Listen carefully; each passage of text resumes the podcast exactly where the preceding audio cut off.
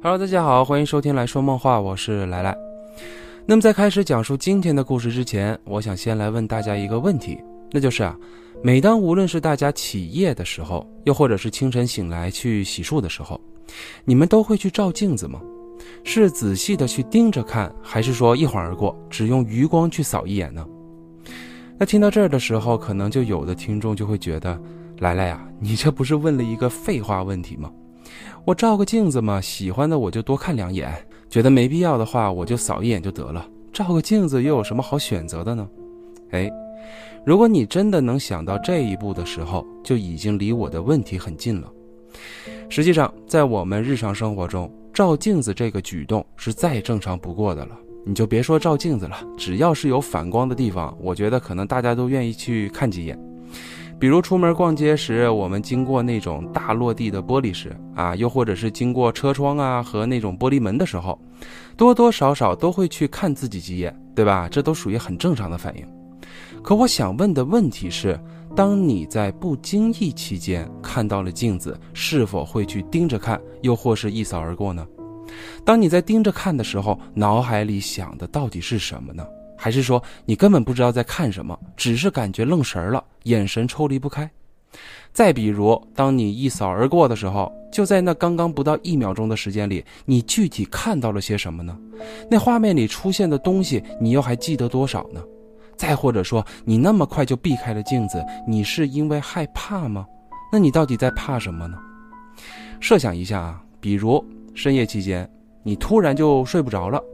于是你走去客厅，打开灯，坐在沙发上。可当你坐下来的那一刻时，你就看到眼前黑着屏的电视机里照出了你坐在沙发上的画面。这时的你是觉得自然，还是会觉得别扭呢？是否会有意去避开屏幕中反射出的自己呢？接下来，也许在这个时候，你并不想打开电视，反而是拿起手机想去转移注意力。可当你拿起手机时，黑屏的手机反射出你脸的时候，你会感到害怕吗？你会往肩膀后面的区域去盯着看吗？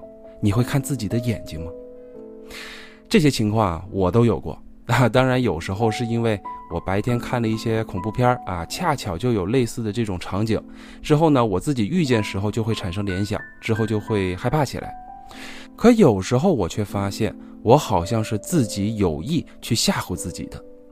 你就比如，当我对着镜子啊，在审视自己，在与自己对话的时候，啊，就有的时候可能自己太低迷了啊，或者是觉得啊需要给自己鼓励了啊，要么就是实在是太无聊了啊，我就会对着镜子和自己聊聊天儿可说着说着，我就觉得不对劲了，就突然好奇起来。我就在想，你说镜中的自己还能是我自己吗？我做的动作，他能跟得上吗？当我背对着镜子的时候，里面的那个人会扭头过来看我吗？当然，我也知道镜子的原理无非就是反射嘛，可还是会忍不住的就去往这些稀奇古怪的方向去想。我到底是希望镜中的那个人就是我自己，还是说我渴望他和我不一样呢？以前我看过一个小故事啊，说在唐文宗时期，在洛阳有一大户人家。主人名叫陈修。一天深夜，他在经过家中铜镜的时候，就突然感觉不对劲了。等他再仔细查看的时候，才发现此时镜中只有他身后的画面，可却没有自己半点身影。这一下子，把他给吓坏了。他赶紧叫来妻儿一块来照镜子。可就在这时，妻子和女儿都是有身影的。可唯独只有他，却变成了一位满头白发、面黄肌瘦、身形干瘪的模样，仿佛就像一具尸体。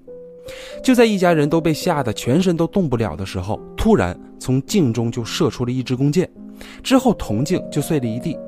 等到隔天，陈修就带着一家老小搬离了洛阳，至此就再也没回去过。那么像这样的小故事，不管是在什么年代啊，都会有各式各样的版本。可不管是因为什么原因，都离不开是看到镜中的画面后，从而产生的恐惧，或者是灵异事件。有时候啊，甚至还会吓死人，对吧？比如民间总是流传的那种小游戏，什么请镜仙呐，又或者是血腥玛丽啊等等。包括在很多影视作品中，也都是将镜子作为营造恐怖氛围的元素。可那里面往往讲的都是一些啊，比如主人公当面对镜子的时候，因为看到了什么才受到了惊吓，甚至是被杀害。那么今天我同样讲的也是关于一面镜子的故事，可与以往不同的就是这起案件似乎与照镜子没有太大的关联。换句话来说，那就是啊，遇害者们似乎并不是因为看到了什么才遇害的。这面镜子在二百五十四年里，一共是杀害了三十八条人命，并且遇害的人都死于脑出血，那就是法国魔镜杀人案。也被称为一七四三魔镜杀人案件。时间先来到一九九七年的七月期间，当时法国的古董拍卖协会召集了巴黎各大媒体，就召开了一场新闻发布会。在发布会上，协会除了对外宣布啊接下来即将举办的主题拍卖会之外，其中还着重给出了一条非常匪夷所思的警告。发言人声称。呼吁广大古董收藏家或者是那些买手们，千万不要去购买一面将近有二百五十年历史的镜子，说那是一面挂饰镜，且镜框上还刻有路易斯·阿尔普一七四三的字样，说那是一面杀人魔镜，已有三十八条人命死于这面镜子，并且还都死于脑出血。这面镜子目前不知去向，只能呼吁大家不要进行买卖。并且还提醒目前拥有这面镜子的主人，千万不要触碰镜子本身，以免带来不幸。那在本次发布会结束之后，杀人魔镜的传闻也就传开了。可让很多民众都不解的就是，为什么官方会出面承认那是一面魔镜呢？那到底是怎样一面镜子呢？居然还会杀人？难道是受到了什么诅咒，又或者是存有什么恶魔吗？那么，随着消息的扩散，关于这面镜子的传闻也就多了起来。我先来讲一下关于这面镜子所杀害的第二名遇害者的经过。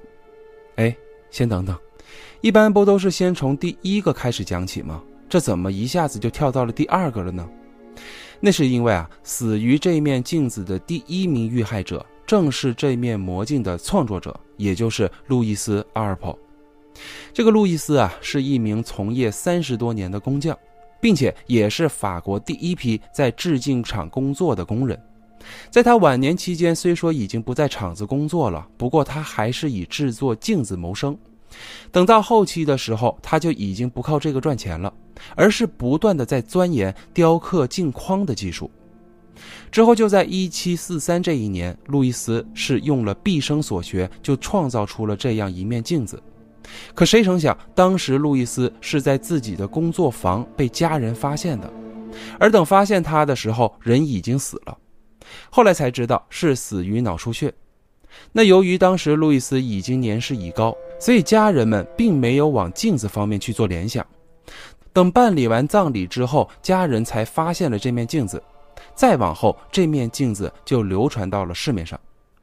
不过当时它是怎么流传出去的啊？我没有查到确切的证据，只是有的传闻就说那面镜子是在多年后被路易斯的后人们卖给了当地的一名收藏家，也有的说那面镜子是在路易斯去世后没多久就被家人给拍卖了。可不管怎么说，这面镜子在多年后就被他的第二个主人给买走了，也可以说啊是第二名遇害者。那是一位名为赛默的商人。他是在古董店里，在给妻子选生日礼物的时候，就选中了那面镜子。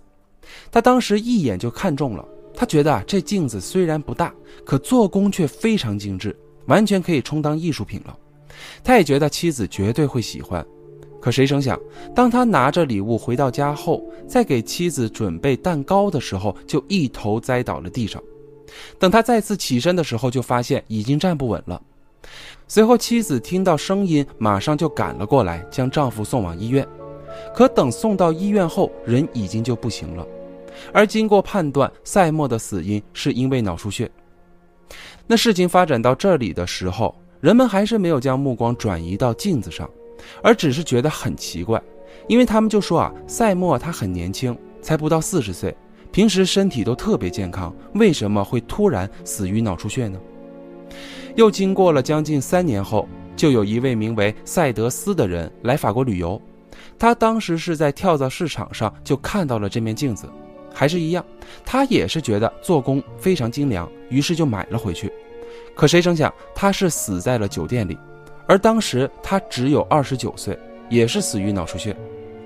也是从这名死者开始，我就已经查不到之后的准确排序了啊，只能是查到零散的几名遇害者的信息。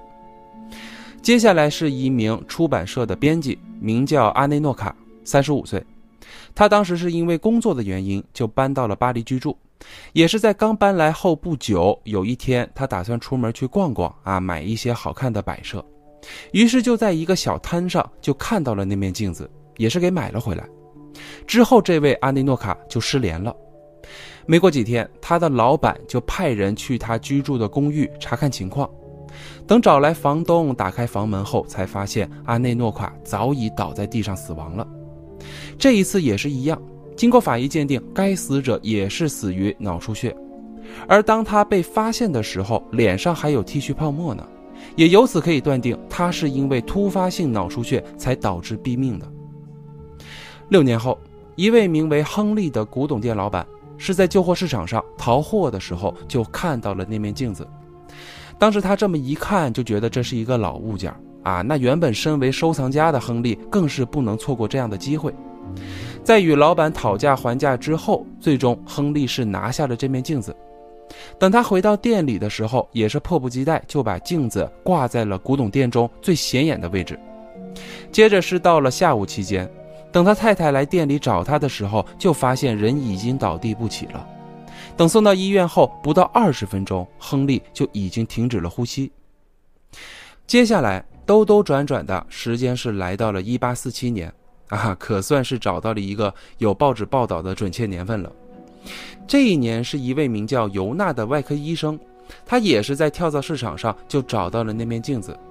等拿回家的时候，她没有选择把镜子挂起来，而是摆在了书桌上。当时她丈夫还说，就感觉啊，这镜子和桌子不是特别搭，就说要不还是挂起来吧。可就在两人交谈的时候，突然他们同时间都感觉到头晕，紧接着就晕倒了。等家中保姆将二人送往医院的途中时，尤娜就已经断气了。而等到了医院后，丈夫也随之而去了。他们的死因也一样。还是因为脑出血。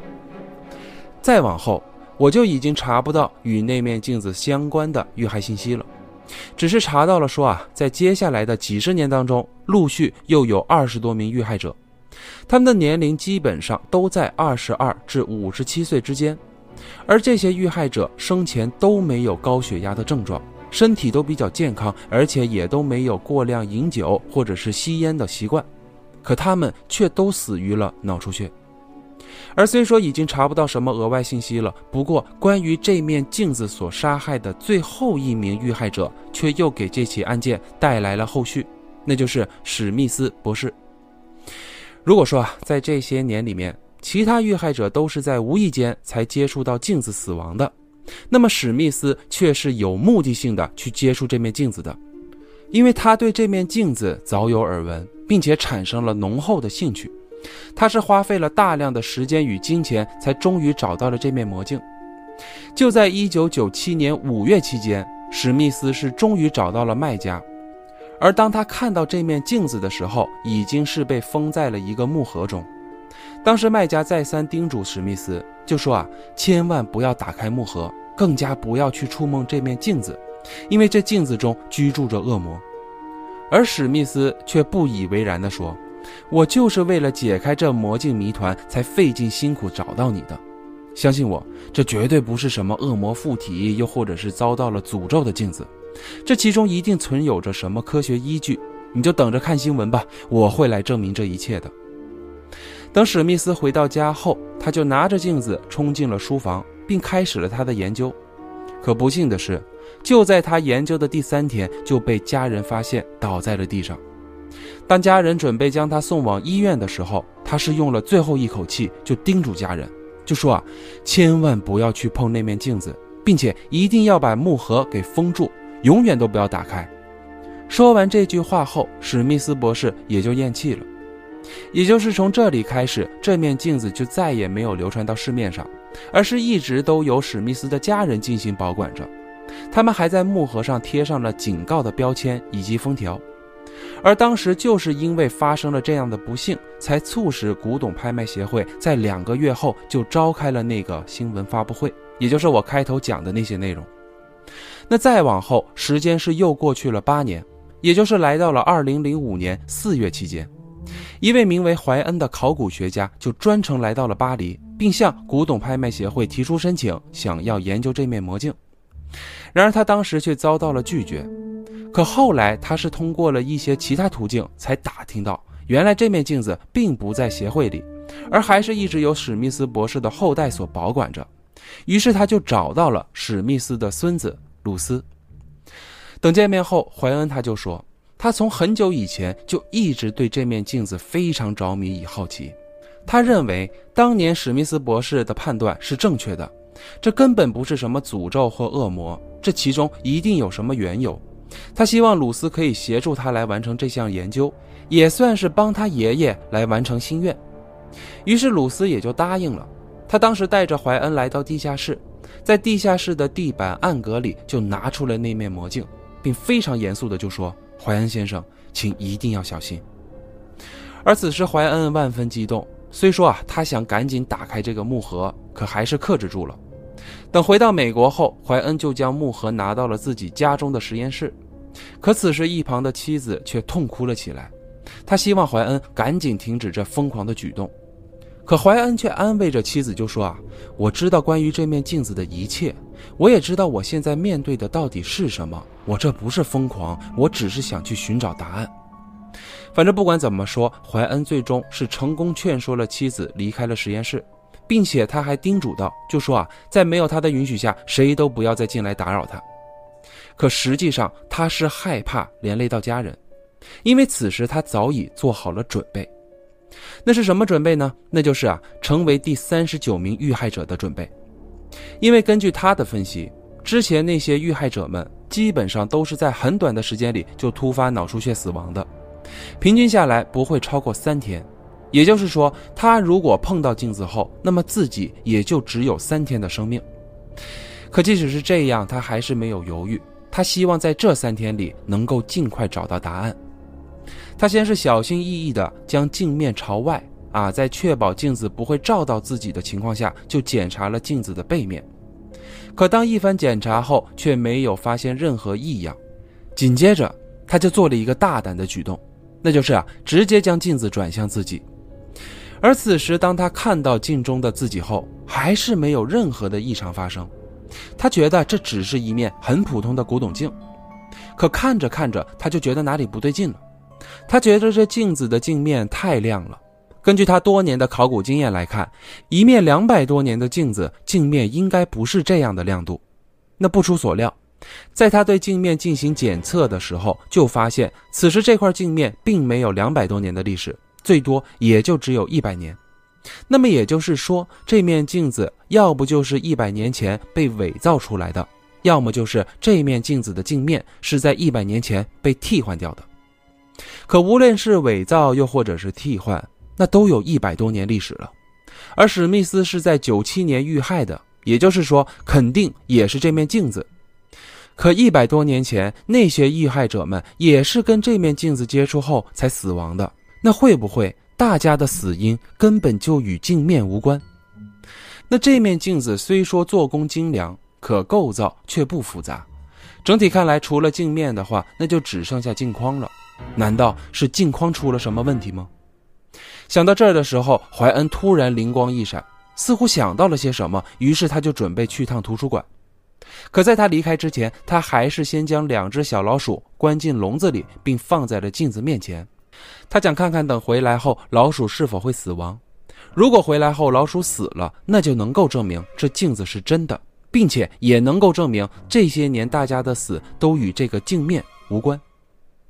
那等时间来到晚上的时候，怀恩是从图书馆回来了，而此时妻子看到怀恩安然无恙，也算是松了一口气。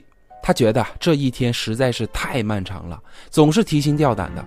他不断的追问着怀恩的身体状况，然而怀恩却急匆匆的要去实验室查看结果。可等来到实验室的时候，一旁的妻子却大叫了起来。因为此时镜子面前的那两只小老鼠都已经死了。妻子这会儿紧紧的就抓住怀恩，无论他说什么都不肯撒手。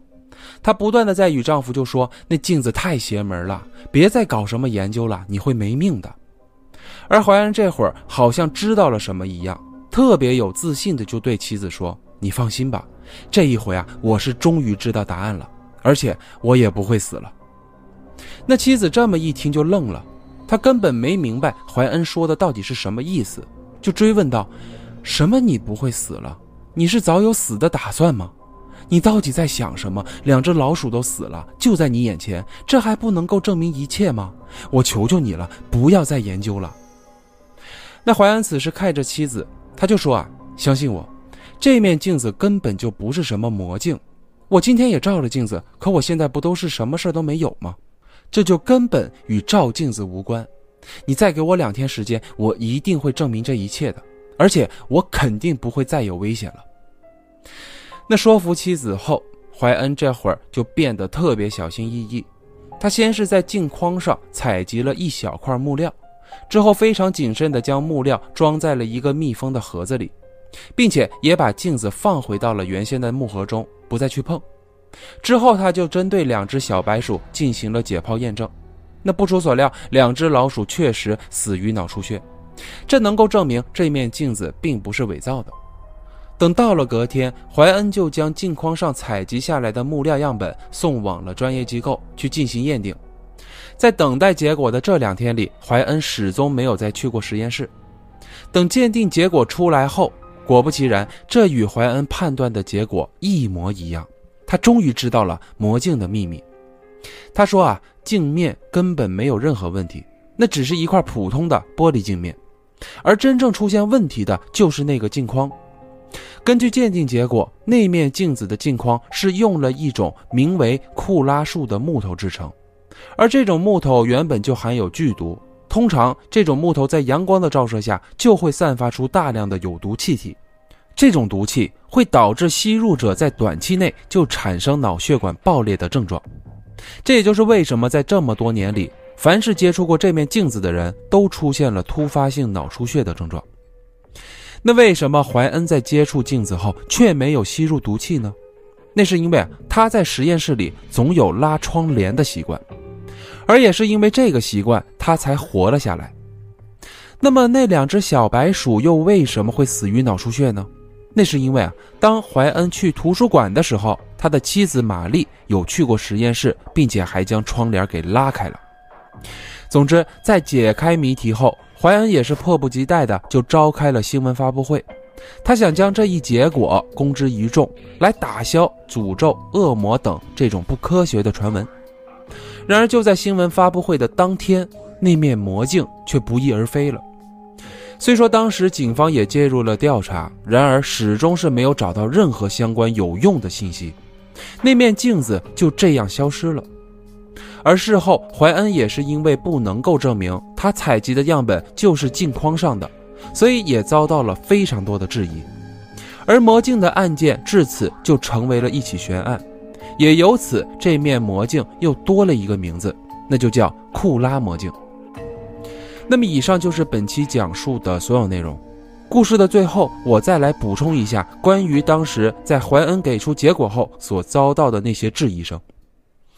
首先，关于库拉树这种植物，目前啊是得不到证实的，因为根据当时怀恩给出的说法是，当时他查资料的时候，他才知道。这种树是法国本地的树，而且也早在一百多年前就灭绝了。可是他却给不出任何有用的证据，民众里面也都没有人说在哪本书里面查到过库拉树。你就一般民众而言，他们能了解到的含有剧毒的树，大部分应该能想到的就是箭毒木啊，也就是俗称的见血封喉。不过这种树的毒。一般都是需要伤口接触到汁液后才会产生中毒反应，中毒者通常会产生心脏麻痹，等血管封闭后，从而产生血液凝固，导致窒息死亡，所以才称其为见血封喉。还有一种可能比箭毒木更加危险的，应该就是马蜂大戟木，也就是一般提到的毒番石榴树。这种树啊更加难相处。首先，它的果子和叶子就含有剧毒，你就一般如果不小心吃到了，可能就会引起严重的急性肠胃炎或者是休克。而且这种树的枝叶根本不需要触碰到伤口，就能引起皮炎、起泡、肿胀等情况。再有就是啊，这种树在砍伐的时候，如果操作不当，释放到空气中的粉尘也会使眼睛感到灼烧感，严重的还会导致失明。更可怕的就是烧，如果这种树被烧了，那完全就是散发毒气了。还有就是啊，也不能在这种树下去躲雨，因为皮肤也会感到灼热感。所以这种树通常都被称为四不得啊，那就是吃不得、碰不得、砍不得、烧不得。总之，怎么接触都没有办法。那这已经算是非常厉害的树了吧？可凡事都有两面性，这种树同样也可以被用来制造成家具，因为这种木头很轻也很坚硬，并且纹理非常细密优美。哎，只要处理得当，再利用暴晒的方式，就能挥发掉所有毒液啊，也就可以拿来使用了。可无论是什么样的树，也都不曾记载过库拉树这种特征的。啊，也就是说都被制成木材了，还会在多年里面因为受到阳光照射，从而产生毒气。你包括它的这个毒性与中毒症状都非常独特，所以这部分都属于质疑声最大的。那接下来还有的质疑声就说啊，如果当时那两只小白鼠是因为妻子在打开窗帘后才死亡的，那么不管怎么说，妻子也是在场的，为什么他会没有中毒呢？你包括当时那些遇害者们被发现的时候，那在场的人也都没有中毒的现象啊。如果说可能当时在场的人以及怀恩的妻子玛丽都是在短期才接触到镜子的，从而躲过了一劫，那为什么也有一些遇害者是在刚接触不久就毙命的呢？难道说是因人而异吗？反正关于这些质疑也好，疑问也罢，目前全部都不得而知。而再想去研究那面镜子的冒险者们，也都一样没有办法，因为至今为止都没有人再出面提到过啊，就说啊拥有这面镜子，或者是曾经在哪里看到过这面镜子了。那最后这起杀人魔镜案，更是吸引到了麦克弗拉纳根导演的注意，于是他就在二零一二年以杀人魔镜为题材，就拍摄了《鬼遮眼》那部电影，当时是在二零一四年上映的。啊，算是一部高分恐怖电影了。我觉得剧情是挺精彩的，不过他这部电影里面的剧情啊，与这起案件的关联性不是特别大啊。我觉得可能是因为这起案件的信息原本就很少，所以导演呢他就走了一条姐弟救父母的这么一个路线。有兴趣的小伙伴也可以去看一下。那么好了，感谢大家收听本期节目。如果你还对这个世界充满好奇的话，就请关注我。我们下一期再见。